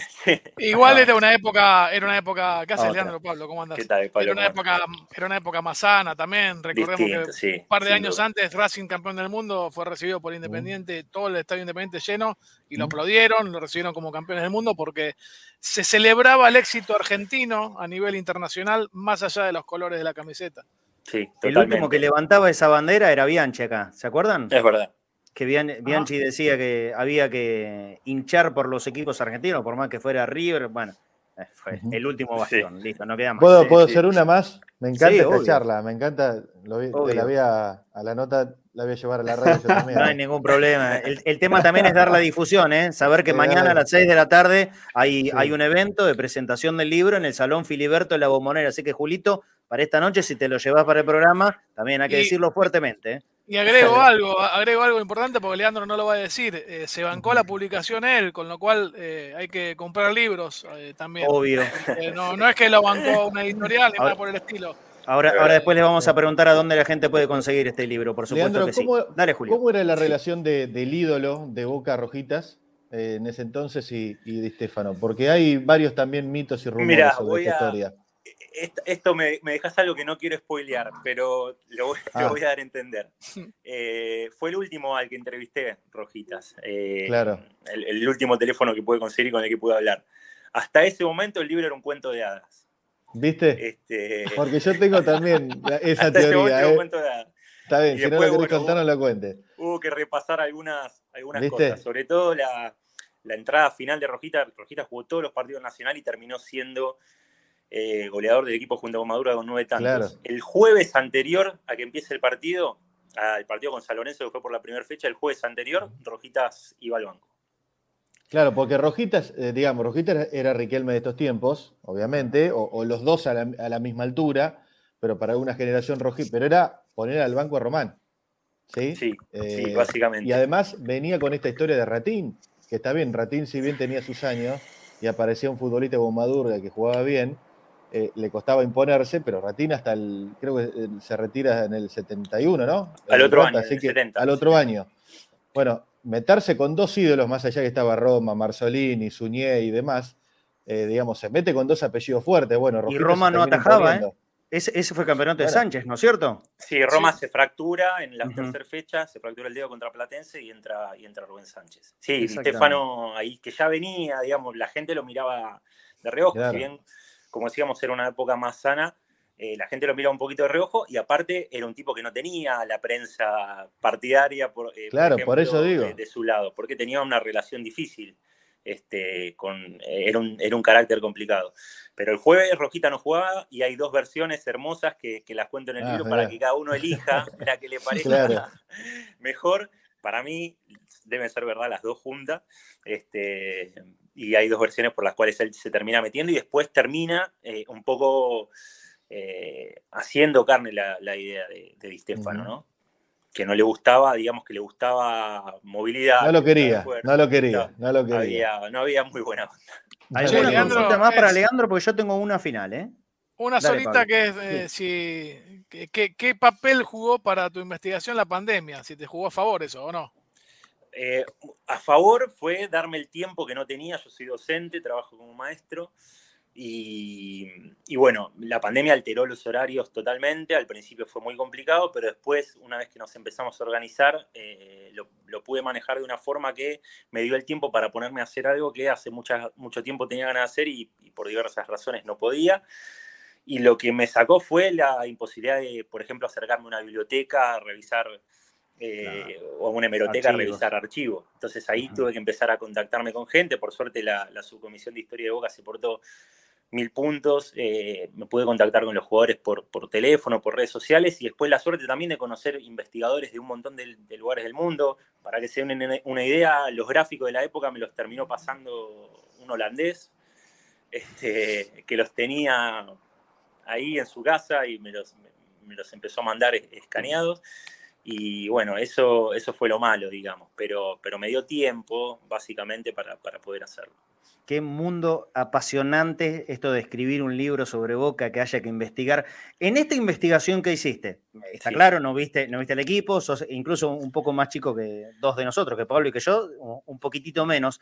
Ninguno de nosotros lo vio. Nosotros vivimos toda la época de Carlos Bianchi o, o por ejemplo, el Maestro Tavares, esos buenos equipos que tuvo Boca. Y posterior, si querés agregar Basilio, lo que quieras. Sí. ¿En qué lugar de escala pones a este que vos catalogás como el equipo de todos en, en, la historia de Boca? Sabiendo todo lo que vino después, ¿no? Los triunfos, las Libertadores, el, el, la, toda la era de Toto Lorenzo, toda la era de Bianchi. ¿En qué escala lo pones a este campeón del 69? Y mira, a mí me parece que por, por nombres, eh, y por impacto en el fútbol argentino en ese momento, tiene que ser de los campeones más recordados, ¿no? Si bien, eh, como digo, fue un año nada más. Eh, ¿Y por qué lo digo? Hoy por hoy da la sensación de que eh, si no es la Copa Libertadores, todo el resto no tiene, no tiene sentido. Digamos que, el, que el, el, final único es ganar la Copa y si no ganas sí. la Copa nada sirve. Ideas equivocadas sí las hay, agrego yo. equivocadas sí las hay. Yo nací en, en, el 82, tenía 10 años, estaba por cumplir 11 cuando Boca ganó el primer campeonato local que yo pude ver y hasta el 98 cuando tenía 16 fue el segundo. Eh, yo creo que es una tarea que le corresponde a mi generación transmitir eh, esa historia que, por ejemplo, me contaban los jugadores que cuando entraban los jugadores del 40 o del 50 al vestuario era como si entraran verdaderos próceres, ¿no? Eh, y para nosotros, digamos, que fuimos mamando esas historias de, de, de nuestros abuelos o nuestros papás, eh, por ahí a los chicos de ahora les queda un poco lejos eso. Nacieron en épocas distintas, ¿no? Donde los éxitos eran más comunes, donde ganar la Copa Libertadores parecía cosa de todos los años, si no se ganaba se peleaba, etcétera. Y Boca tiene una historia que va mucho más allá de, la Copa Libertadores o de, o de triunfos ocasionales, ¿no? Eh, y me parece que a mi generación le corresponde esa tarea de contar lo que pasaba en el 60. Vos entrás a la, como decía, entrás a la bombonera y hay un montón de estatuas de jugadores. Boca explotaba todas las canchas y Boca no había ganado la Copa Libertadores en el 69. Y había jugado la final en el 69 con el Santo, lo había perdido, después no había vuelto a, a jugar la final de la Copa. Y sin embargo, Boca era el equipo más popular, explotaba la cancha en todos lados, la gente estaba enamorada de Boca, estaba enamorada de los jugadores de Boca. Vos le hablás a tipo de 60, 70 años de rojitas y se emocionan. Me ha pasado gente que ha venido a comprar el libro y, y, se pone a llorar recordando dónde estaba con su papá bajo un árbol en un pueblo, escuchando el partido de Boca. Y Boca es eso desde siempre, ¿no? Eh, no es la Copa Libertadores y si no ganamos el campeonato y se tienen que ir todos, etcétera.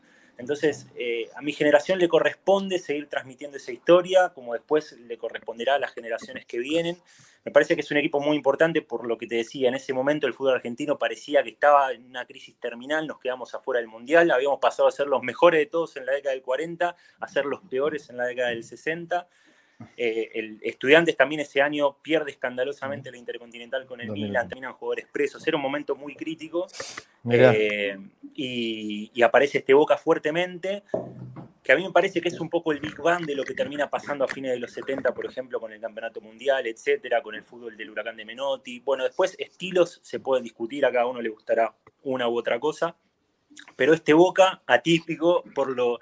Eh, por lo, por lo reconocido que es por el resto de los equipos, no atípico dentro de la historia de Boca, yo me resisto a, a, a, encasillar a Boca en un estilo de fútbol. A mí me parece que Boca en ese sentido es el equipo más argentino. Argentina es, un, es una mezcla de un montón de cosas, de un montón Montones. de herencias. Bueno, Boca es lo mismo.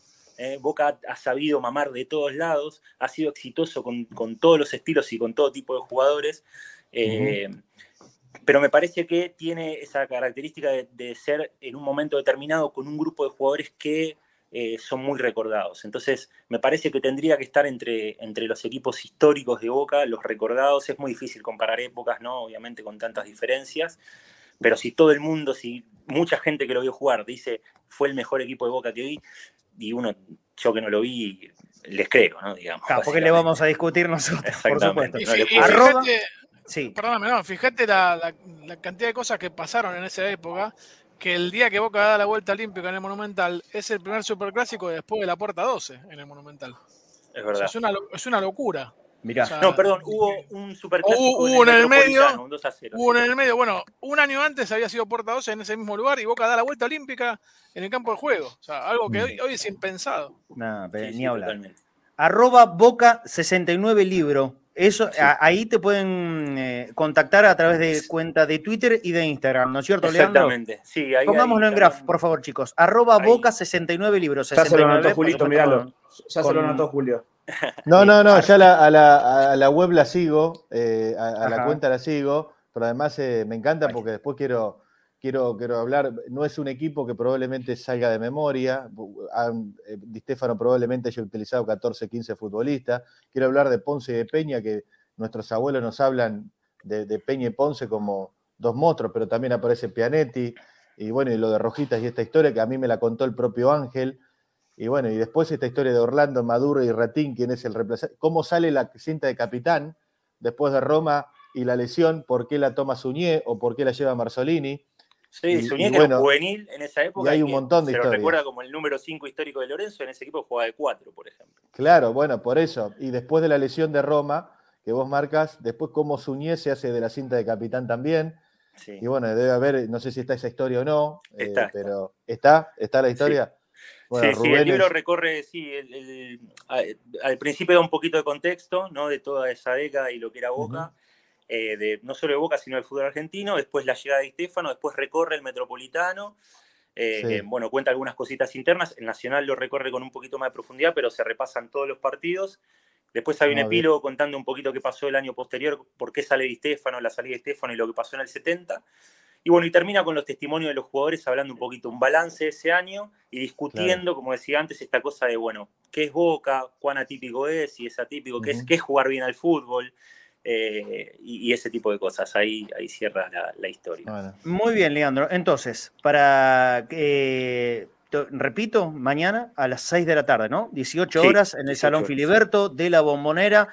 Supongo que sin restricción alguna, socios o no socios van a, Sí. van a poder ingresar, ¿no es cierto? Sí, sí, sí. bueno, sí, sí. van por la entrada de Bransen 805, di- dicen voy a ver la presentación de Boca, eh, perdón, del equipo de todos, de Leandro Cordobés, arroba Boca 69 libro. Por favor, comentanos, ahora va Julito, comentanos cómo pueden conseguir el libro, cómo la gente puede comprar tu libro. Sí, se contactan a las, a las cuentas que, que dijiste recién en Instagram o en Twitter, Boca69 Libro, ahí hay direcciones de mail o una página para, para adquirirlo, o me mandan un mensaje privado, no hay problema, hacemos envíos a, a cualquier parte del país o, o- o del exterior, no sé, todavía ninguno, pero por ahí si alguno quiere. Te puedo asegurar que a partir de, de esta, de esta nota, porque hay mucha gente, mucha, mucha, mucha gente que nos ve afuera y está interesada, muchos de ellos en libros que, que hemos sorteado acá, que hemos regalado, eh, te van a llegar mensajes. Así que Ojalá. entonces, arroba Boca69 libro, para quienes quieran conseguir este interesantísimo libro sobre el campeón del año 69. Sí, Julio, y cerramos. No, bueno, que, eh, saludarlo a, a Leandro, después le voy a poner, de- después le escribo. Después te paso el teléfono, quédate Sí, tranquilo. dale, dale, dale. dale, dale. Cuidado. Mejor Dale, no meto, dale. mejor no meto la historia, dale. Abrazo, Leandro. Bueno, muchísimas gracias, eh, la verdad que me, me- me ayuda mucho eh, poder contar en programas como el de ustedes el, el trabajo para que, para que bueno, la gente se entere y, y se interese. Y bueno, gracias por, por la generosidad de abrirme las puertas. No, por favor, por favor. A nosotros nos encanta esto que tenga que ver con, con la lectura y, y los que se meten tan profunda y seriamente en la historia de Boca. eh, acá siempre con las puertas abiertas para lo que necesites, amigo. ¿eh? Bueno, Un abrazo muchísimas grande. gracias. Chao, un abrazo grande. Muy bien. Mañana todos invitados. 6 de la tarde en el Salón Filiberto de la Bombonera. Lindo programa. Se hizo largo, ¿eh? con mucho debate y con esta linda nota con Leandro Cordobés. Eh, antes de irnos, ¿les parece un poco de información? Vos que está en Colombia, Fafi. O mejor dicho, Boca está viajando para Colombia ya, ¿no es cierto? Boca está viajando. Cuando estábamos escuchando a Leandro, estaba despegando el avión que está llevando a la delegación de Boca, recordando que, por ejemplo, solo lo puede acompañar del Consejo de Fútbol el patrón Bermúdez, porque tanto Raúl Cassini como el Chelo Delegado están suspendidos, como en su Ah, momento también Izquierdos, Rojo, Villa, bueno, ellos Sí. dos también están suspendidos, así que el patrón Bermúdez Román acompañando a la delegación. Tengo entendido que va a ir la mayor parte de la cúpula dirigencial de Boca, que fue invitada tanto por Conmebol como por Deportivo Cali, que van a estar viajando también a- al país cafetero. Boca va a estar llegando horario de Argentina a las 7 de la tarde, aproximadamente. Román va. Román no va.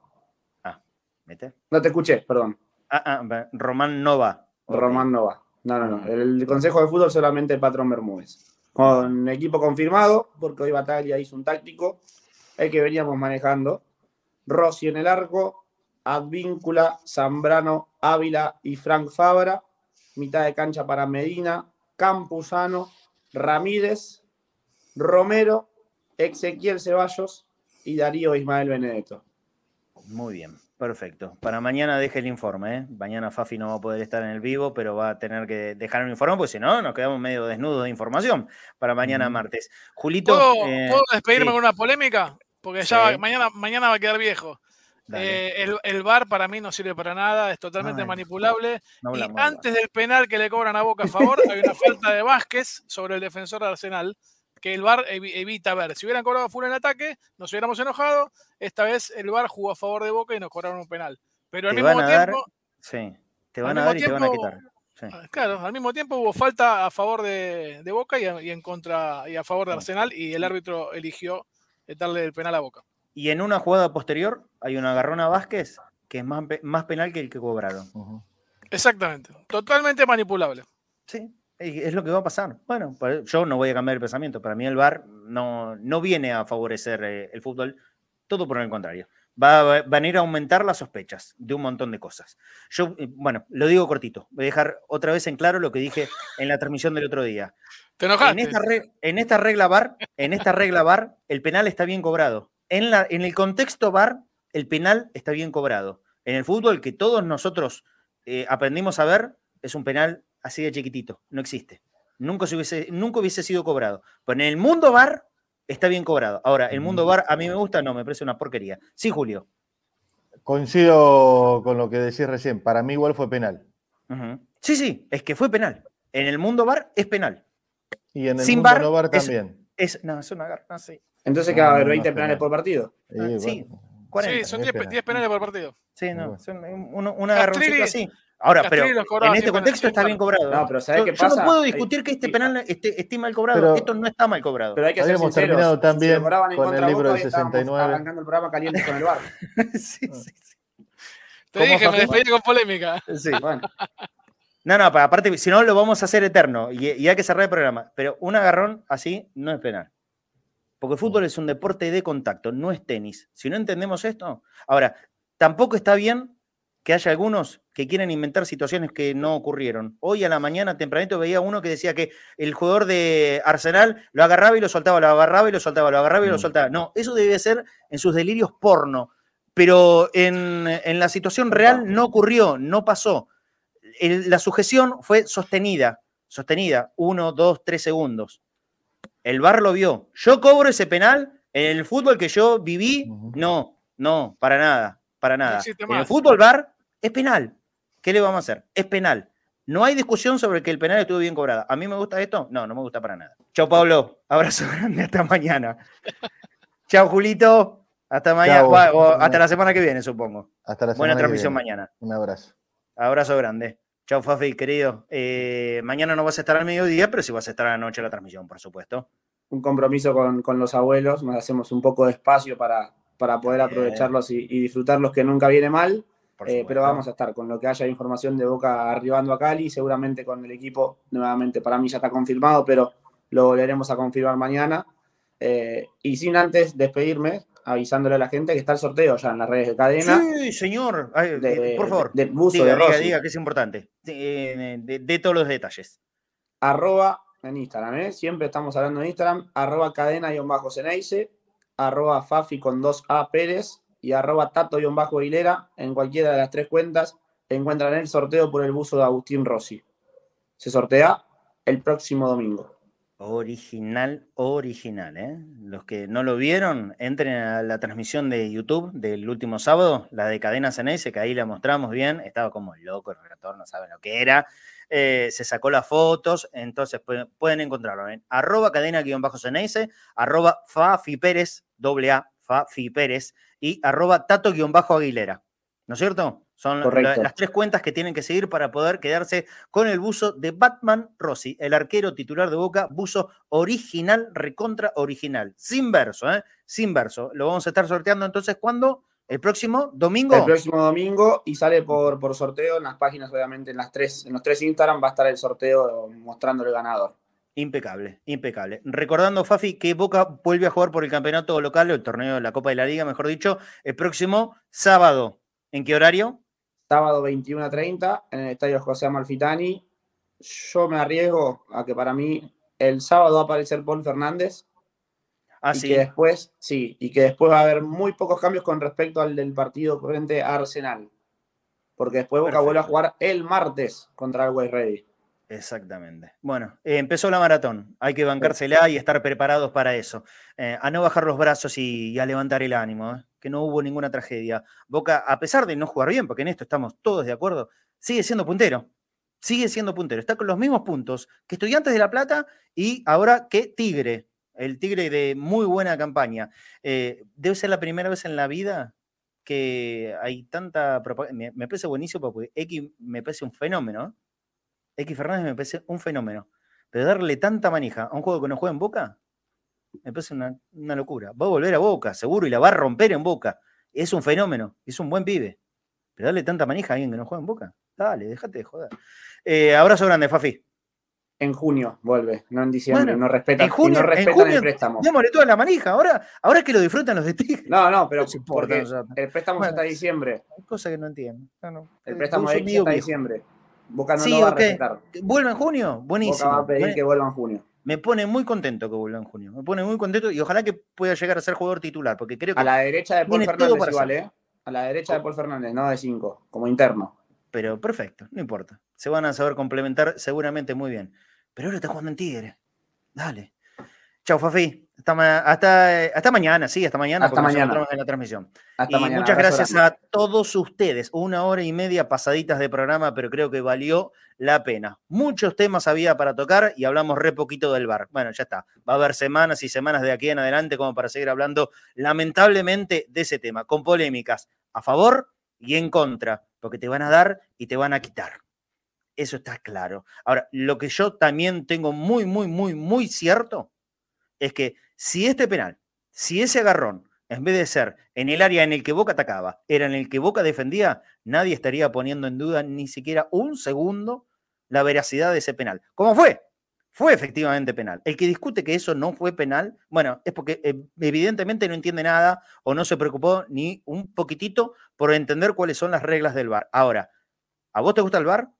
A mí no, para nada. Con este juego, con este fútbol, a mí un poquitito me deja de interesar este deporte. Lo vamos a seguir mirando, vamos a seguir, teniendo toda la pasión. Pero yo creo que un agarroncito así en el área no es penal para nadie, ni para Boca, ni para Río, ni para absolutamente nadie. Ahora, porque la regla está, está. Y el otro día se cumplió. Le guste a quien le guste. Cuando te venga a favor, vos hincha Boca seguramente no vas a decir nada.